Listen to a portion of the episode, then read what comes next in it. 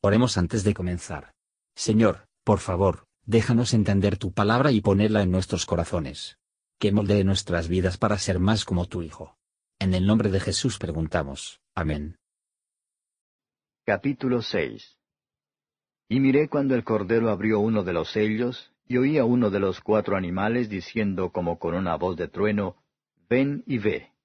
Y miré, y he aquí un caballo blanco y el que estaba sentado encima de él tenía un arco, y le fue dada una corona, y salió victorioso, para que también venciese. Y cuando él abrió el segundo sello, oí al segundo animal que decía, Ven y ve. Y salió otro caballo bermejo, y al que estaba sentado sobre él, fue dado poder de quitar la paz de la tierra, y que se maten unos a otros, y fuele dada una grande espada. Y cuando él abrió el tercer sello, oí al tercer animal que decía, Ven y ve. Y miré, y he aquí un caballo negro, y el que estaba sentado encima de él tenía un peso en su mano. Y oí una voz en medio de los cuatro animales que decía, Dos libras de trigo por un denario, y seis libras de cebada por un denario, y no hagas daño al vino ni al aceite. Y cuando él abrió el cuarto sello, oí la voz del cuarto animal que decía, Ven y ve. Y miré, y he aquí un caballo amarillo, y el que estaba sentado sobre él tenía por nombre Muerte, y el infierno le seguía, y le fue dada potestad sobre la cuarta parte de la tierra, para matar con espada, con hambre, con mortandad y con las bestias de la tierra. Y cuando él abrió el quinto sello, vi debajo del altar las almas de los que habían sido muertos por la palabra de Dios y por el testimonio que ellos tenían. Y clamaban en alta voz diciendo, ¿Hasta cuándo, Señor, santo y verdadero, no juzgas y vengas nuestra sangre de los que moran en la tierra? Y les fueron dadas sendas ropas blancas, y fueles dicho que reposasen todavía un poco de tiempo, hasta que se completaran sus consiervos y sus hermanos, que también habían de ser muertos como ellos.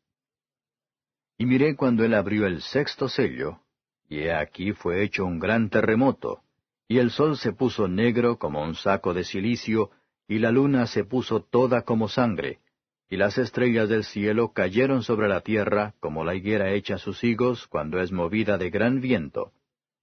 Y el cielo se apartó como un libro que es envuelto, y todo monte y las islas fueron movidas de sus lugares. Y los reyes de la tierra y los príncipes, y los ricos, y los capitanes, y los fuertes, y todo siervo, y todo libre, se escondieron en las cuevas y entre las peñas de los montes. Y decían a los montes y a las peñas, Caed sobre nosotros y escondednos de la cara de aquel que está sentado sobre el trono y de la ira del Cordero, porque el gran día de su ira es venido, ¿Y quién podrá estar firme? Comentario de Mateo Henry Apocalipsis capítulo 6. Versos 1 a 8. Cristo, el Cordero abre el primer sello, observar lo que parecía. Un jinete en un caballo blanco. Por la salida de este caballo blanco, un tiempo de paz, o el rápido progreso de la religión cristiana, parece estar prevista, su ir adelante en la pureza, en el momento de su fundador celestial envió a sus apóstoles a enseñar a todas las naciones, y agrega, lo, yo estoy con vosotros todos los días, hasta el fin del mundo. La religión divina sale coronada, teniendo el favor divino que descansa sobre ella, armada espiritualmente en contra de sus enemigos, y destinado a salir victorioso en la final. Al abrir el segundo sello, un caballo rojo apareció, esto significa juicios desoladores. La espada de la guerra y la persecución es un juicio terrible, nos quita la paz de la tierra, una de las más grandes bendiciones y los hombres que deben amarse unos a otros y ayudarse mutuamente, están puestos en matarse unos a otros. Estas escenas también siguieron la era pura del cristianismo primitivo, cuando, negligente de la caridad y el vínculo de la paz, los líderes cristianos, divididos entre sí, hizo un llamamiento a la espada, y se enredaron en la culpa. Al abrir el tercer sello, un caballo negro apareció, un color que denota luto y aflicción, la oscuridad y la ignorancia. El que lo montaba tenía un yugo en su mano, se intentó poner un yugo de observancias supersticiosas sobre los discípulos. A medida que el flujo de la cristiandad fluyó más lejos de su fuente pura, se hizo más y más corrupto. Durante el progreso de este caballo negro, las necesidades de la vida deben ser a precios excesivos, y las cosas más costosas no deben doler.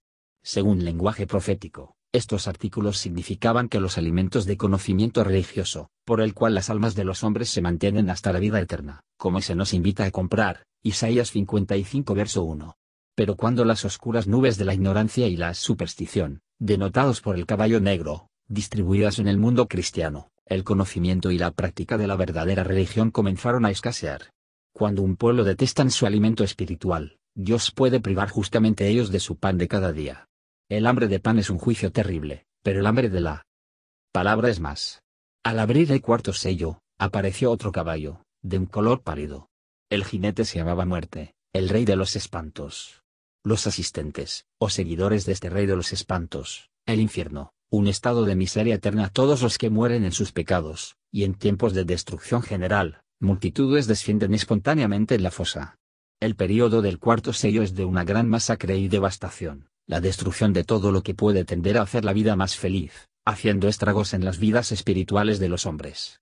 De este modo se completó el misterio de iniquidad, y su poder se extendía tanto sobre las vidas y las conciencias de los hombres.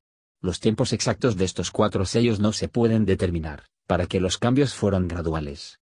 Dios les dio el poder, es decir, los instrumentos de su ira, o aquellos juicios, todas las calamidades públicas están a sus órdenes, que solo salen cuando Dios los envía y no más allá de lo que permite.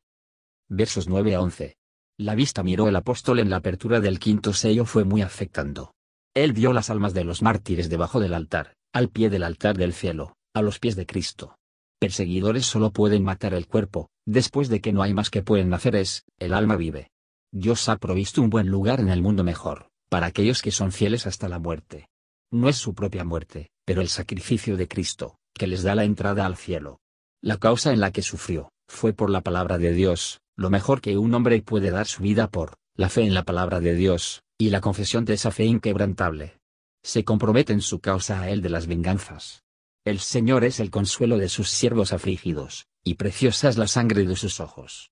Dado que la medida del pecado de los perseguidores se está llenando, así que es el número de los perseguidos, martirizados siervos de Cristo. Cuando esto se cumpla, Dios enviará tribulación a los que los problemas, y la felicidad ininterrumpida y el resto de los que están en problemas. Versos 12 a 17. Cuando se abrió el sexto sello, se produjo un gran terremoto. Los cimientos de las iglesias y los estados estarían terriblemente sacudidas.